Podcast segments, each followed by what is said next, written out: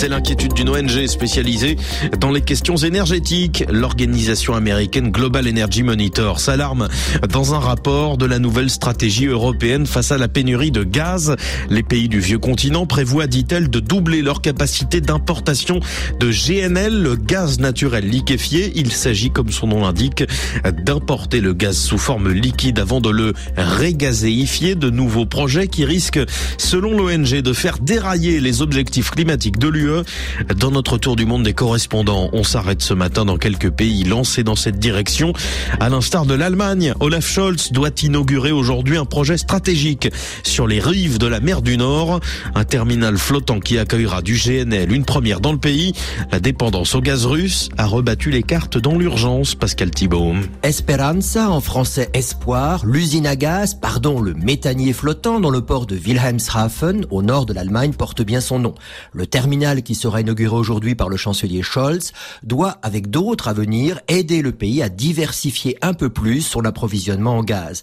La plateforme et le gazoduc la reliant au réseau ont été construits en un temps record, quelques mois au lieu de plusieurs années. L'infrastructure pourra fournir chaque année l'équivalent d'un cinquième des importations de gaz russe, dont l'Allemagne était très dépendante jusqu'à récemment. Au total, ce sont 11 projets de ce type qui sont prévus, dont 8 financés par l'État pour une somme qui a doublé en quelques mois, atteignant aujourd'hui 6 milliards et demi d'euros. L'Allemagne pourrait même avoir été trop zélée. Ces différents projets pourraient conduire à des surcapacités par rapport aux besoins du pays. Pascal Thibault à Berlin, un autre pays très dépendant du gaz russe, l'Italie devrait s'en sortir cet hiver puisque ses stocks sont presque pleins. Mais il faut maintenant anticiper pour les deux hivers prochains. L'ancien chef du gouvernement Mario Draghi a multiplié les accords de fourniture avec les pays d'Afrique. L'Italie importera aussi du gaz naturel, liquéfié des Mais les capacités existantes de traitement du GNL sont insuffisantes. Anne Pour traiter le méthane liquide, il y a actuellement trois installations en Italie. L'une est terrestre, les deux autres proches des côtes. Ces terminaux gaziers produisent environ 15% de la demande nationale. Deux nouveaux navires regasificateurs sont en projet. Le métallier Golar Tundra a d'ailleurs été déjà acheté pour entrer en fonction en 2023 à Piombino en Toscane, mais il est très critiqué à droite et à gauche pour les risques environnementaux qu'il comporterait dans une région touristique. Le projet initié par Mario Draghi a empoisonné la campagne électorale de l'automne.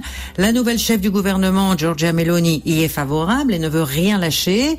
Si elle réussit à s'imposer, l'Italie pourrait arriver bientôt à satisfaire un quart de sa consommation de gaz avec le GNL. Anne Tréca à Rome, la sécurité énergétique sur toutes les lèvres également en Irlande.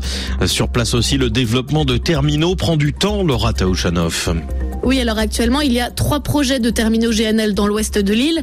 L'idée, c'est qu'ils soient utilisés uniquement en cas de risque de pénurie. Mais les autorisations n'arrêtent pas d'être retardées. À Shannon, par exemple, c'est dans le comté de Kerry. L'initiative a quasiment 20 ans, mais les soutiens ont diminué à mesure que le changement climatique est devenu un sujet de plus en plus préoccupant. Résultat, le projet est embourbé dans des conflits juridiques et techniques. Alors dans les faits, l'Irlande n'a toujours pas la capacité d'importer du GNL en quantité, sauf pour le gaz naturel provenant du Royaume-Uni.